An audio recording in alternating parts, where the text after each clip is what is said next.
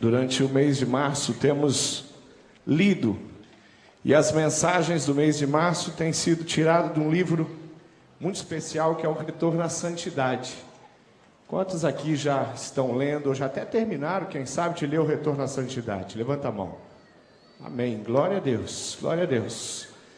Você que ainda não começou, quem sabe você está nos visitando hoje.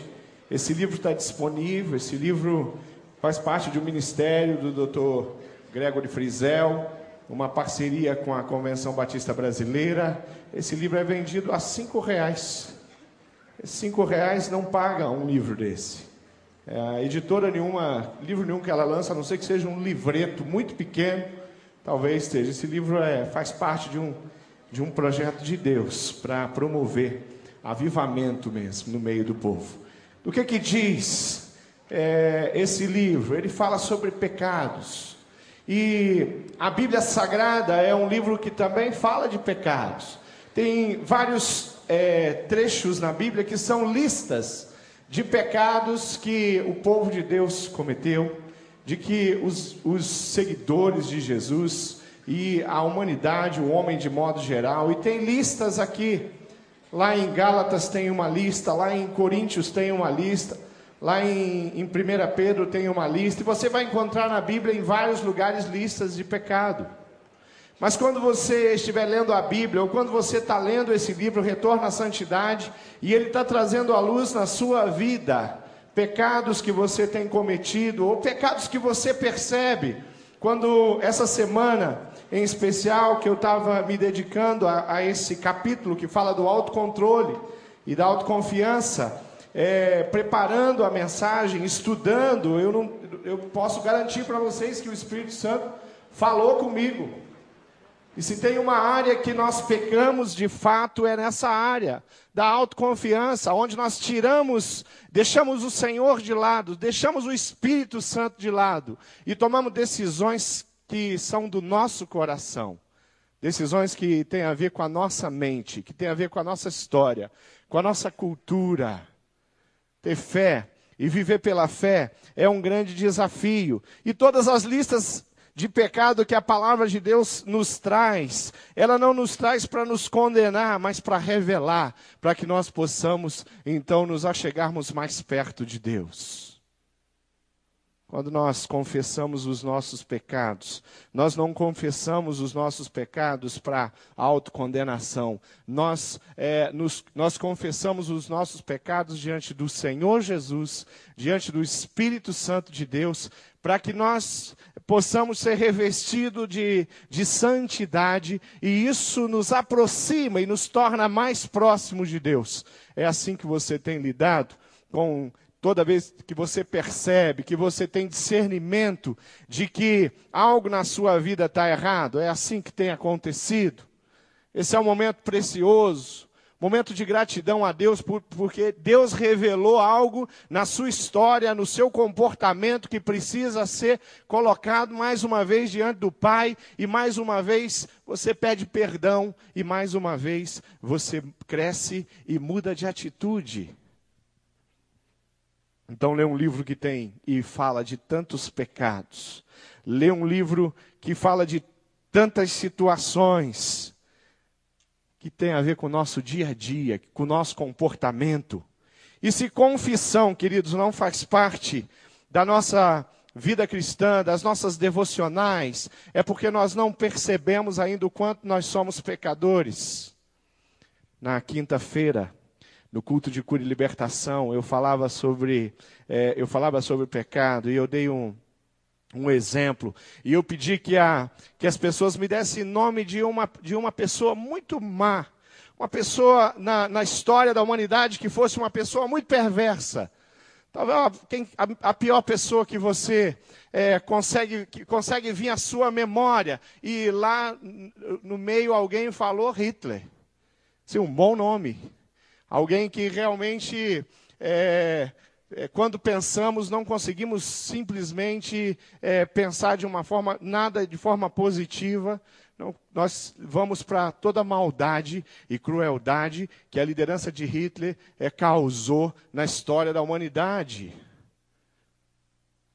E eu pedir que eles lembrassem de uma pessoa muito boa, uma pessoa na humanidade, assim, uma pessoa que, é, que, que, fez algo tremendo, brilhante. Alguém lá no meio falou Madre Teresa de Calcutá.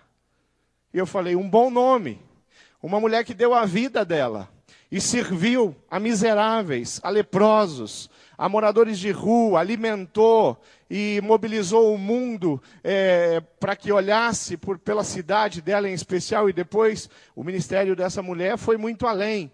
E eu coloquei para eles que Madre Teresa de Calcutá e Hitler não estavam numa posição muito distante aos olhos de Deus, eles estavam bem próximos. Eles eram, os dois estavam diante do olhar da graça de Deus, e assim como Hitler é, teria como e, e é, ter um arrependimento e, e, ter perdão dos pecados, apesar de tudo que ele fez. A Madre Teresa também se, estava numa posição de pecadora e ela também dependia da graça de Deus. E assim a gente entende que as pessoas, aos olhos humanos, elas são muito distantes. Se eu falasse você, faz, é, onde você colocaria essas pessoas? Você colocaria uma pessoa boa e uma pessoa má muito distante uma da outra. Mas a palavra de Deus coloca as pessoas como pecadoras, e por mais que uma pessoa, é, com relação àquilo que ela fez, ela, ela se destaca com relação à salvação dela, ela se apresenta diante de Deus, e ela tem diante de Deus a possibilidade de restauração, de restituição, de salvação em Cristo Jesus, porque a graça pode restaurar a pior pessoa, e a graça pode restaurar aos olhos humanos aquela pessoa que é boa boa, que é tremenda. Só uma coisa levaria essas duas pessoas à presença de Deus, a entrega da sua vida, do seu coração, a entrega absoluta do coração dessas duas pessoas. Querido, tem alguns conceitos ali no, no, no capítulo do autocontrole e autoconfiança que é interessante a gente observar. Primeira coisa é que a, a, a, o texto traz a, a, a carne de uma forma é, muito importante observar. O termo carne, no mesmo sentido que Paulo usa em Gálatas 5, 17 e 20, naquela lista, aonde ele fala sobre as obras da carne. Nesse contexto, a carne denota as nossas ações, os nossos pensamentos, os nossos sentimentos, aquilo que vem de nós, aquilo que o nosso coração produz. Nós fugimos dos desejos da carne nós é, buscamos a presença de Deus para que a carne não domine o nosso coração. A outra coisa, o outro conceito que traz ali é o morrer para si mesmo, morrer para isso, morrer para a carne, morrer para os nossos próprios desejos. Eu, eu, me refiro à afirmação de Jesus lá em Mateus, por exemplo, aonde o Senhor traz a palavra que nós devemos morrer. Quem quiser seguir, ser meu seguidor, vir atrás de mim, então morra para si mesmo. A advertência do Senhor é categórica em vários textos. Lá no Antigo Testamento nós vamos encontrar muitos textos onde o, o povo de Deus, eles, eles caminhavam para muito longe daquilo que o Senhor queria para eles. Lá no livro de Jeremias, no capítulo 48, por exemplo, é, no versículo 7, diz assim: Pois Porquanto confiaste nas tuas obras e nos teus tesouros, também tu serás tomada. A palavra de Deus está falando para a nação, o povo de Deus, está dizendo para Jerusalém: olha, enquanto você confiar nas tuas obras, enquanto você confiar no teu coração, vocês vão perder, vocês vão fazer as coisas erradas, vocês vão ser dominados. Porque, assim como o povo de Deus, nós dependemos muito da graça do Senhor Jesus. Querido, tem três princípios que básicos na vitória sobre o pecado, na vida, na minha vida, na sua vida, na vida da igreja, na vida de todo aquele que segue ao Senhor Jesus como Senhor e Salvador da sua vida. Lá em Mateus 16, 24, 25, esse texto que citei, vou ler ele agora, acho que tem ali, se você puder ler comigo. Vamos ler todos junto? Então, Jesus disse aos seus discípulos: Se alguém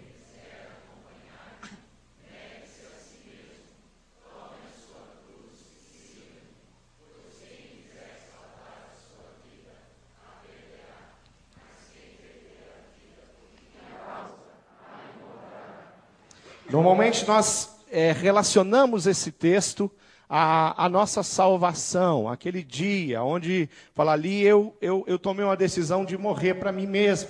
Mas esse texto não é um texto que você deve usar, ou, ou lembrar dele, ou, ou ligar esse texto somente àquele momento, aquele ano, aquele tempo onde você foi restaurado por completo. Mas esse texto precisa ser vivido na nossa vida todos os dias. Todos os dias eu preciso lembrar que eu tomei uma decisão de morrer para os meus pensamentos, para os meus sentimentos, para a minha vontade, para os meus conhecimentos. Todos os dias eu preciso tomar essa decisão, porque todos os dias eu preciso dizer não. Dizer não à mentira, à hipocrisia, dizer não às falácias, dizer não a tudo que é vergonhoso, tudo que é desprezível, tudo aquilo que é desrespeito. Todos os dias eu preciso matar aquele velho homem que sempre tenta ressuscitar dentro de mim, dentro do meu coração, nas minhas ações, nas minhas atitudes, nas minhas decisões. Lá em Colossenses 3, 5, esse texto também tem ali, e eu vou pedir você para ler comigo também, diz assim: Assim, façam morrer imoralidade sexual, impureza, paixão, desejos maus Todos os dias nós precisamos vencer essas coisas. E a gente sabe que um pecado ele pode causar um dano muito grande. Ah, toda vez que a gente cede ao pecado, ele causa algo que é o esfriamento do nosso coração, da nossa mente, da nossa vida espiritual. Há uma, uma certa vez na minha casa e começou a chover. E de repente aconteceu algo ali que nunca tinha acontecido. Começou a entrar água pela porta da sala. E quando nós abrimos a porta, a, o quintal ali, aquela parte, a área que nós tínhamos ali atrás do sobrado, é, estava totalmente dominada pela água. E a água já estava entrando para dentro de casa, não teve jeito. Eu tive que sair na chuva e ver o que estava acontecendo lá fora. Mas a saída de água tinha um brinquedo do meu filho que fechou aquela saída de água. Um brinquedo pequeno. É, insignificante diante daquele volume de água todo que tinha se acumulado ali atrás naquele sobrado. Mas aquele brinquedo fechou a, a, aquela saída de água e aí a água começou a se acumular, acumular, acumular. É mais ou menos isso que o pecado faz na minha vida.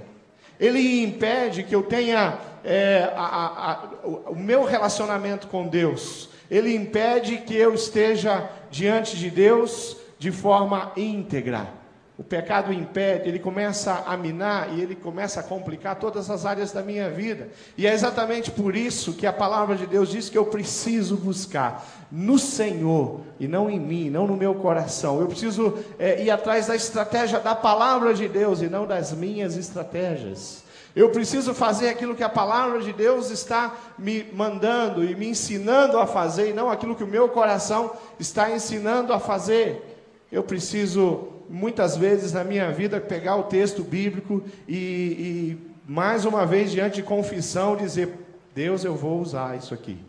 E eu vou colocar isso aqui em prática, com todas as letras, com todas as vírgulas que estão aqui na palavra de Deus, para que eu esteja apto para vencer o pecado através do seu auxílio, através do seu amor. Romanos 6,6, um texto que nós temos usado muito aqui, diz: Pois sabemos que o nosso velho homem foi crucificado com ele, para que o corpo do pecado seja destruído e não mais sejamos escravos do pecado. Você tem vivido escravo do pecado? Você já experimentou o pecado dominando a sua vida? Você já teve experiências onde o pecado trouxe tantos, tantas outras situações?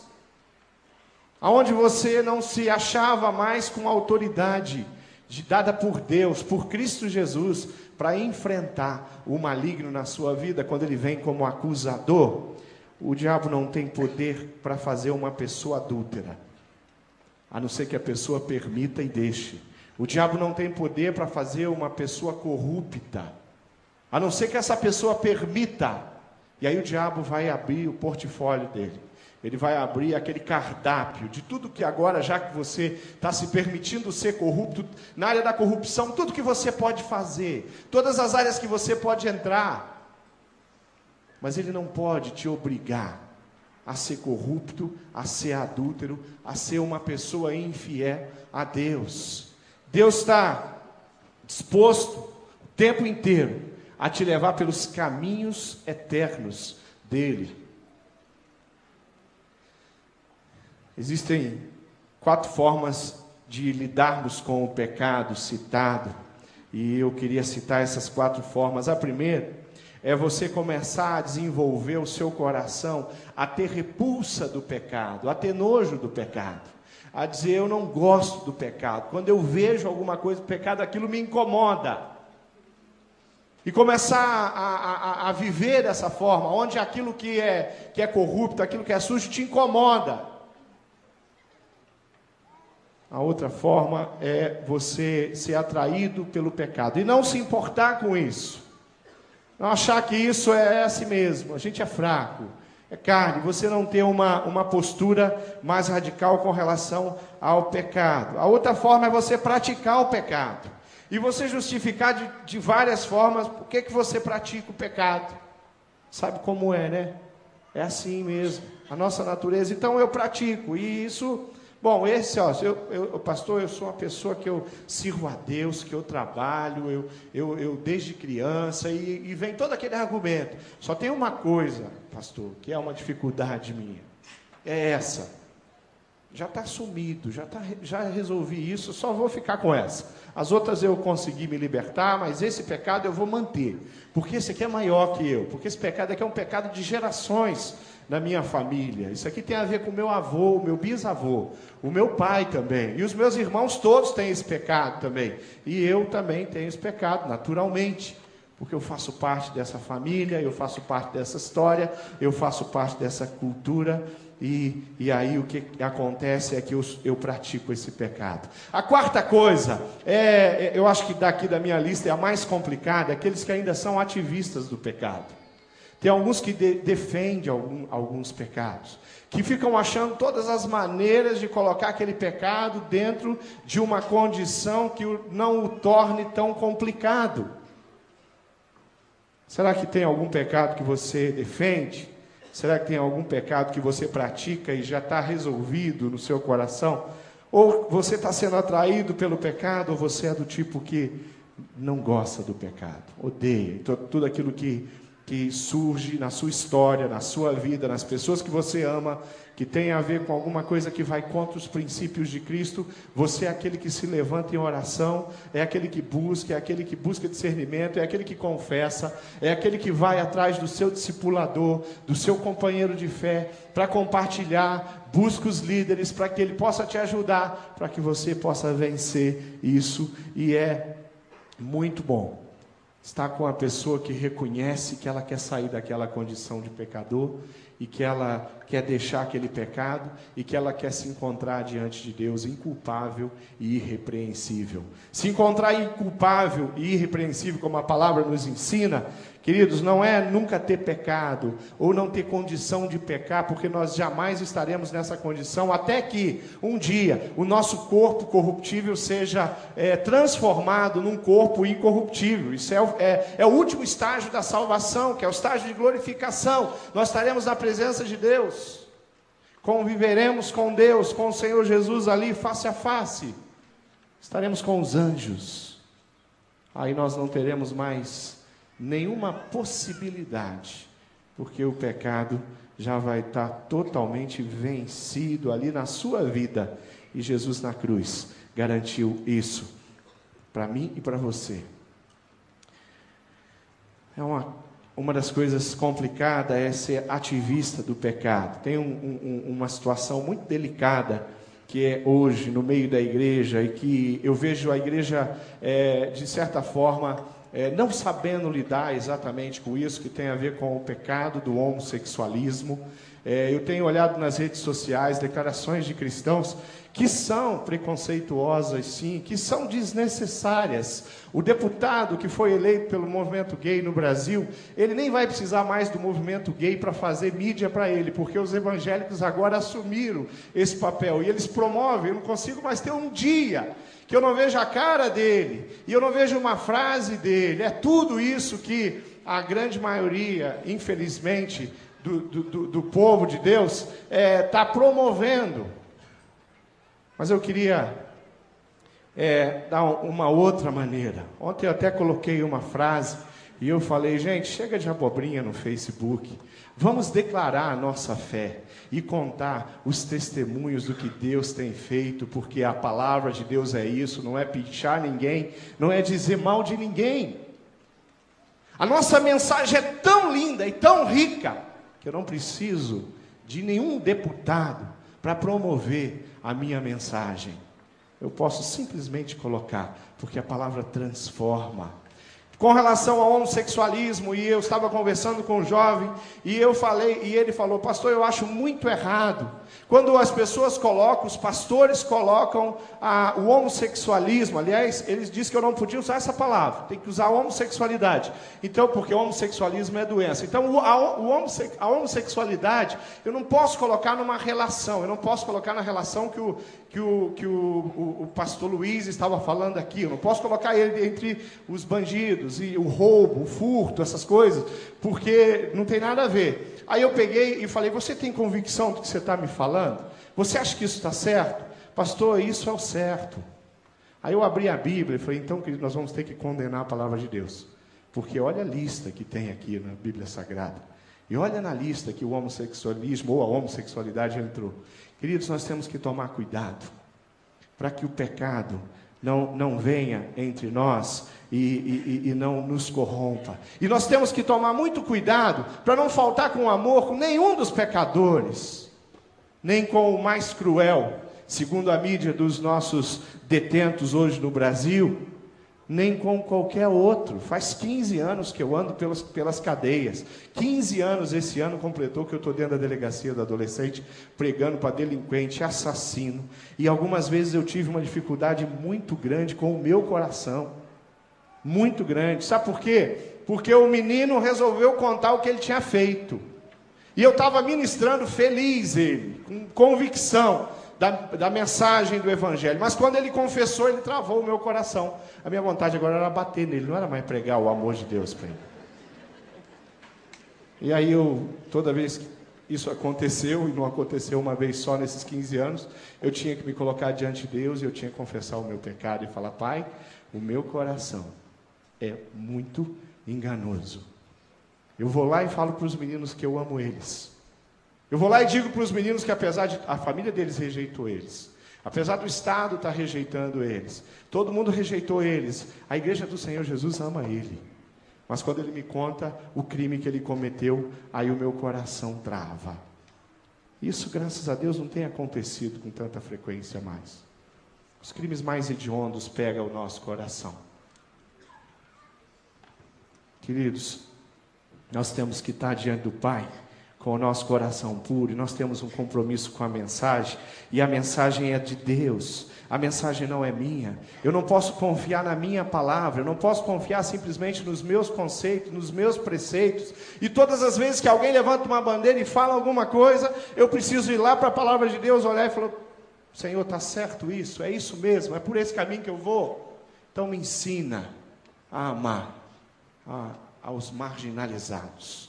Me ensina a, de forma incondicional, como o Senhor fez. Jesus foi colocado numa cruz.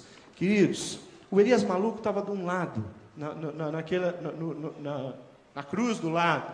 E do outro lado estava o Batman, o Nem, qualquer outro daqueles famosos do Brasil. E quando ele foi colocado na cruz, do lado desses dois, o que, que ele fez? Ele ministrou a vida daqueles dois homens.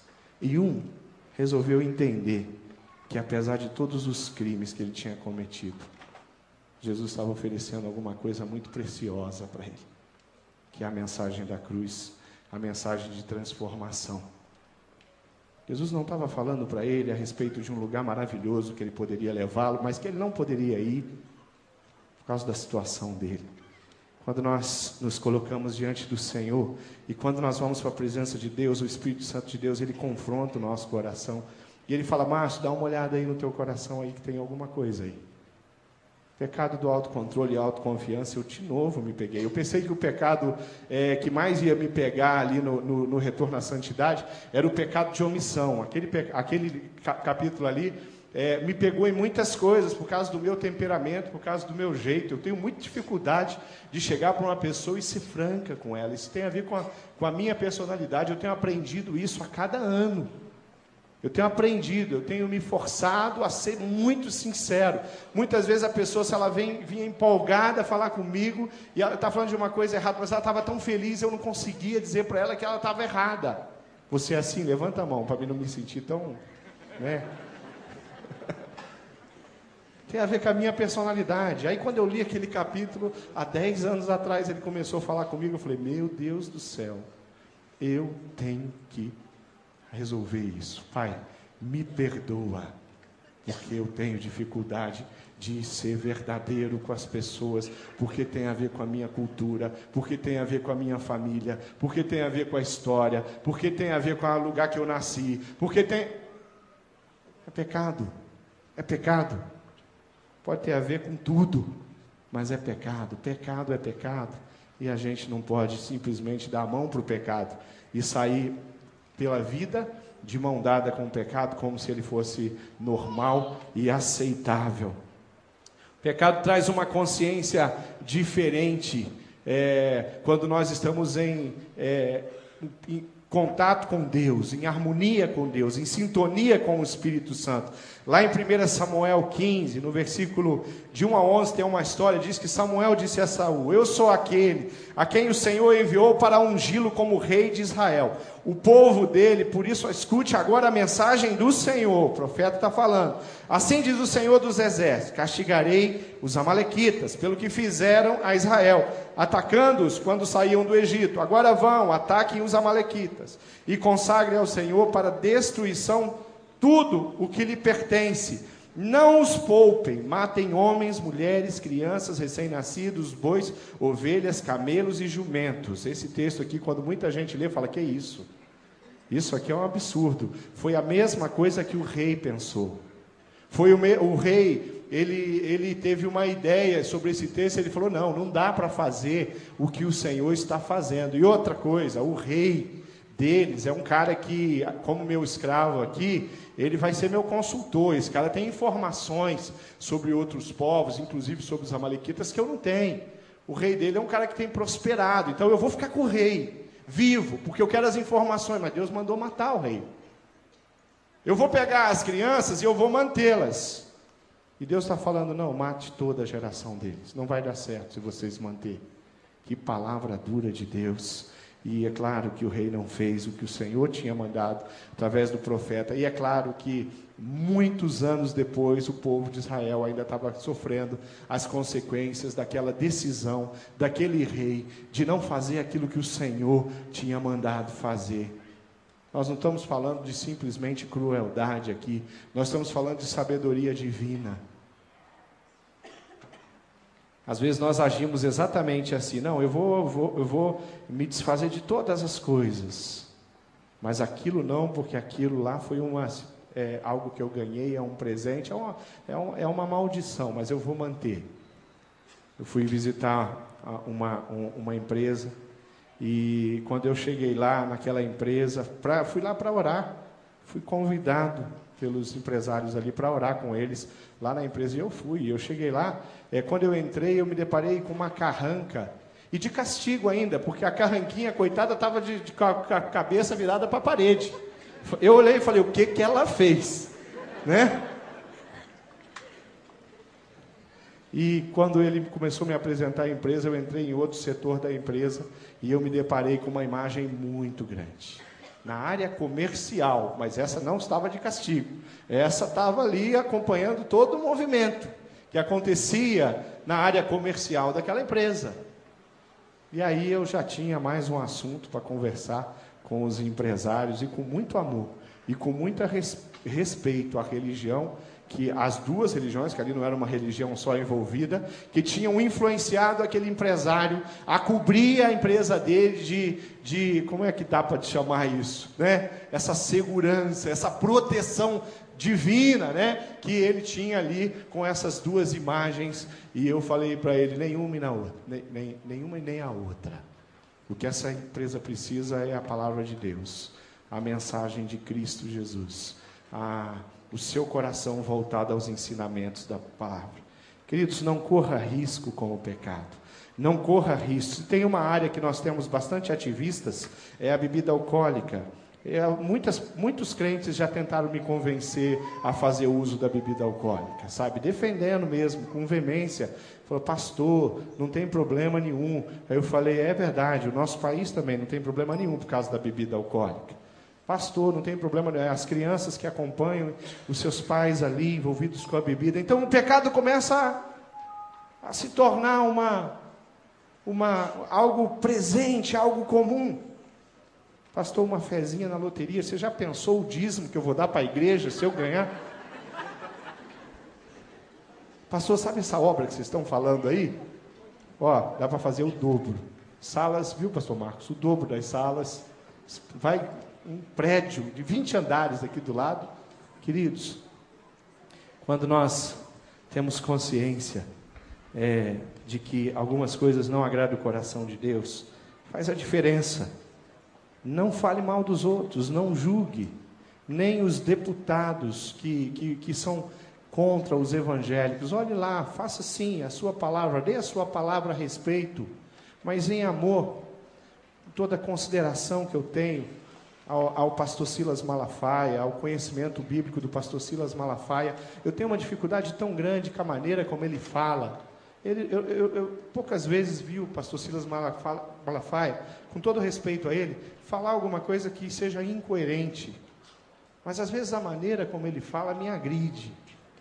Por quê? Por causa do jeito. Ele, ele tem pedido perdão em público a respeito, ele tem reconhecido, ele tem confessado esse pecado em público aí. Ele fala: esse é o meu jeito, eu sou assim. E, mas queridos, eu acho que está faltando um pouco no coração, no meu coração, no teu coração, é de amor, sim. Inclusive pelos perdidos, os mais pecadores é falar a verdade, sim. É apontar para o que a Bíblia Sagrada tem de proposta para ele, sim. Mas isso com o coração totalmente dominado pelo Espírito Santo de Deus. Esse que faz toda a diferença. Combater os desejos da carne é diariamente é uma é uma necessidade, queridos, que nós temos e nós não podemos deixar isso jamais, é, o nosso coração jamais ser dominado por Qualquer coisa que não seja a palavra de Deus. Terceira e última coisa, busque constantemente ouvir a voz direcional do Espírito Santo de Deus. Todos os dias ele direciona, todos os dias ele fala. Isaías 55, 8 diz: Pois os meus pensamentos não são os pensamentos de vocês, nem os seus caminhos são os meus caminhos, declara o Senhor. Então, o que nós queremos da parte do Senhor é que os pensamentos do Senhor sejam os nossos pensamentos e que os caminhos do Senhor sejam os nossos caminhos. Esse é o caminho. Eu preciso todo dia diante do Senhor e falar: Deus, eu quero os teus pensamentos para esse domingo. Eu quero os teus pensamentos, o teu direcionamento para essa segunda-feira, para essa semana que eu vou viver. Eu preciso Pai, porque os meus pensamentos, eles são fortes, eles são arraizados, e eles o tempo inteiro querem me dominar. A carne quer me dominar, mas eu quero os teus pensamentos, eu quero os teus caminhos. Às vezes nós precisamos fazer declarações e dizer: Olha, eu não posso, mas o Senhor Jesus pode. Eu não consigo, mas através do Espírito Santo de Deus eu consigo. Eu não quero, a minha natureza não quer, mas é isso que o meu Senhor deseja para a minha vida. Esse tem que ser o pensamento. Então, querido, eu não sei qual é a área que está faltando domínio próprio. Eu não sei a, a, área que você precisa entregar 100% nas mãos de Deus. Talvez seja no teu casamento, teu relacionamento.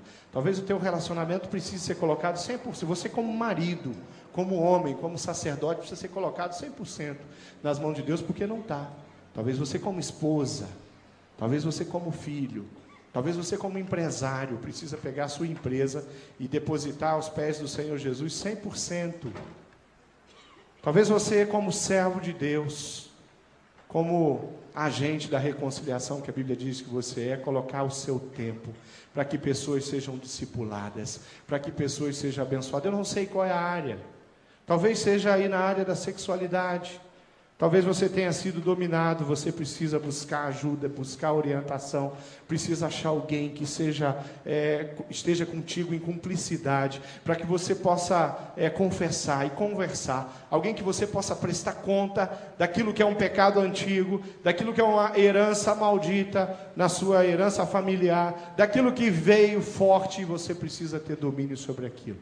Eu queria fechar essa essa palavra dizendo que o Senhor Jesus está 100% interessado na sua história, na sua vida e na sua santidade. Ele tem o maior interesse. Romanos 12, 11 diz assim: ó, Não lhe falte o zelo, sejam fervorosos no espírito, sirvam ao Senhor, alegrem-se na esperança, sejam pacientes na tribulação e perseverem na oração. Olha que coisa tremenda, querido. Vou ler de novo: Nunca lhe falte o zelo. Sejam fervorosos no espírito, sirvam ao Senhor, alegrem-se na esperança, sejam pacientes na tribulação. E perseverem na oração. Aqui é a medida certa para que você possa alcançar o coração de Deus, o favor de Deus e o agir de Deus nas suas vidas. Fugir das paixões da mocidade 1 Timóteo tem um tu porém aqui que diz: Tu porém, ó homem de Deus, foge dessas coisas, antes segue a justiça, a piedade, a fé, o amor, a constância e a mansidão. Aí tem outro tu porém aqui no 3:10 de 2 Timóteo. Ali primeira, agora a segunda. Segui os bons exemplos. Tu porém tens seguido de perto o meu ensino, procedimento, propósito, fé, longanimidade, amor e perseverança. Tu, porém, tem feito isso. Permanecer nas Escrituras, 2 Timóteo 3,14. Tu, porém, permanece naquilo que aprendeste, de que foste inteirado, sabendo de que o aprendestes. Você tem a palavra, a palavra tem sido pregada. Então, querido, faça a vontade de Deus. E para fechar os tus poréns aqui, 2 Timóteo 4,5 diz: Tu, porém, se sóbrio em todas as coisas, suporte as aflições e faz o trabalho de um evangelista, cumpre cabalmente o teu ministério, seja testemunha de Cristo em todas as áreas da sua vida e não deixe o pecado dominar, não deixe o pecado impedir, não deixe o pecado enfraquecer, não deixe o, o pecado colocar o dedo no teu nariz e te acusar, não deixe o, o Satanás ter nenhuma promissória na mão dele assinada por você, não permita que isso se continue assim, mas faça com que a santidade seja algo muito presente no seu coração. Vamos ficar de pé, vamos fechar esse tempo aqui orando. Eu acho que nós temos um bom motivo aqui para colocar o nosso coração diante de Deus e perguntar: Deus, o que, é que eu tenho feito com a minha história, com a minha vida e com o meu coração? Que decisões eu tenho tomado que o Seu nome tem sido glorificado na minha vida? Que vitórias eu tenho tido que o Senhor tem me concedido através da nossa intimidade? Através da nossa proximidade, através do meu interesse de viver em santidade e honrar o teu nome todos os dias. Ah, não tem uma pessoa aqui que possa declarar, pastor, eu não tenho cometido pecado. Eu não tenho cometido erros. O segredo do cristão está em reconhecimento dos erros Quanto mais santidade, quanto mais envolvimento, mais rápido e ágil, mais clareza, para que eu compreenda que tem coisas na minha vida que não agradam o coração de Deus. E isso, se não agrada o coração de Deus, não pode agradar o meu coração. E se não agrada o coração de Deus, não pode estar na minha mente como se fosse normal. Se não agrada o coração de Deus, não pode ser uma coisa que constantemente eu faço, eu repito, eu cometo novamente eu falo de novo, eu falo demais de novo. Eu sou duro, eu fico cheio de cólera, eu fico com raiva, eu fico isso, eu fico aquilo, constantemente. Eu não sou amável constantemente. Eu sou duro com minha esposa, com meu esposo, constantemente. Querido, eu queria orar pela sua vida. E eu vou pedir uma coisa simples. Vou pedir para que você fique de joelho aí e fala, pastor, eu sou pecador e eu tenho que. O retorno à santidade tem falado comigo em tantas áreas.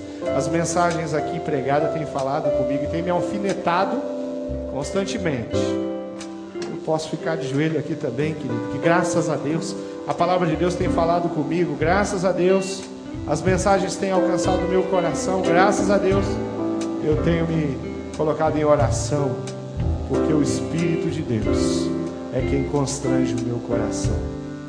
Não a minha própria sabedoria, não o meu próprio conhecimento. Oh Jesus amado, toma conta do povo que está aqui. Coloca o teu coração no coração deles. Enche eles de convicção e certeza sobre cada erro e cada pecado. Para que sejam confessados. Para que confissão seja algo muito presente nas nossas vidas, Pai. Nós não queremos ficar confessando os mesmos erros, Jesus. Nós queremos crescer. Nós queremos alcançar níveis espirituais cada vez mais próximos da tua vontade. Nós queremos prosseguir para o alvo. Nós queremos de fato ter o Senhor como nosso modelo e nosso exemplo. Então nos ajude, Pai. Visita o teu povo aqui, enche o teu povo de, de bênção, de graça, de misericórdia. E que eles possam perceber e sentir isso a ponto de serem constrangidos, para que o pecado não os domine, Pai. Tem misericórdia, Jesus. Nós oramos agradecidos porque o Senhor nos ouve. Pedimos perdão a um Deus que tem misericórdia do nosso coração. E se pedimos é porque queremos transformação e mudança. Principalmente, Deus, para que o teu nome seja glorificado através da nossa vida e para que outras pessoas possam entender existe um jeito de se viver com Cristo. Vamos, vamos, Pai a tua presença com o nosso coração totalmente entregue, porque tu és o nosso Deus tremendo, cheio de poder. Em nome de Jesus eu oro. Amém.